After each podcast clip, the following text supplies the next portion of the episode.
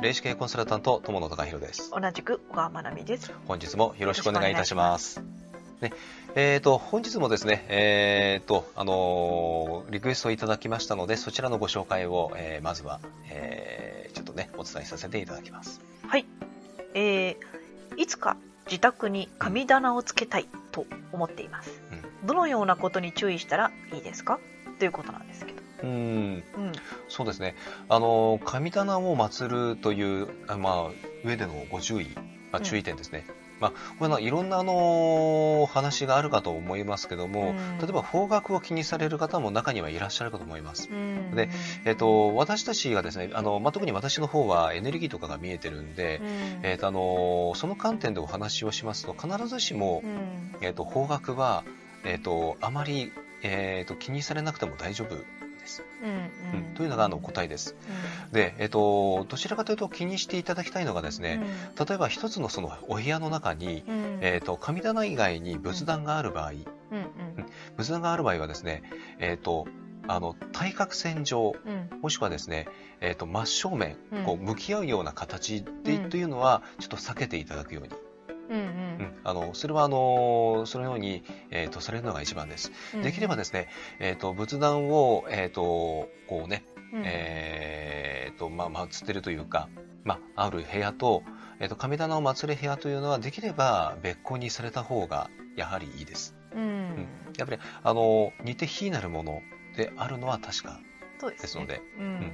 あのそこはねきちんとあのされた方がやはりいいですね。うん。うんで、あともう一つ、あの、神棚。えっ、ー、と、あの、やはり上の方に、ちょっとね、天井近くに、やっぱりあの、うん、えっ、ー、と、祀った方がいいという話、よく聞かれるんですけども、うん、ただ、あの、物理的にですね、それが、えっ、ー、と、不可能な、えっ、と、お部屋とか、お家というのも中にはあるかと思うんです。そうだね。うん。で、その場合はですね、えっ、と、あの、例えばですね、えっ、と、例えばあの、こう、タンスとかの、えー、と上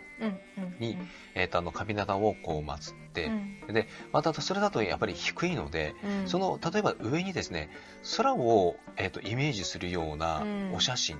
もしくは絵画ですね。うん、そういったものを飾られて要は、えー、ともうすぐにその神棚の上が空なんだと。いう感じの、えー、とそういったあのまあ祭り方をされるとやはりあの良いかと思います。あの文字でもいいですよね。うん、文字でもいいですね。うん、え空っていう、うん、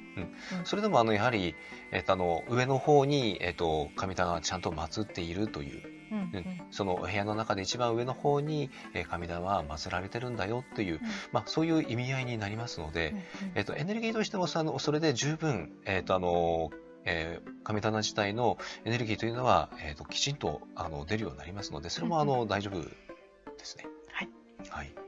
まあ、という形でね、あまりその何かの方角とか、えっ、ー、とあの、まあ、配置するのにね、上の方じゃないといけないとか、そういうのはあのあまり縛らなくて大丈夫です。で、あの繰り返しになりますけども、唯一ちょっと気にしていただきたいのは、やはりその仏壇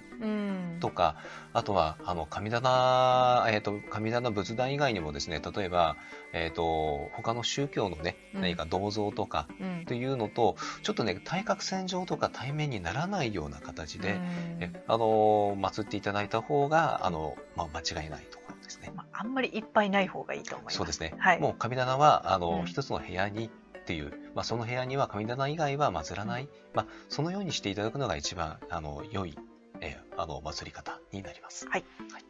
ね、参考にしてみてください。はい、えそれでは本日は以上でございます。はい。ありがとうございました。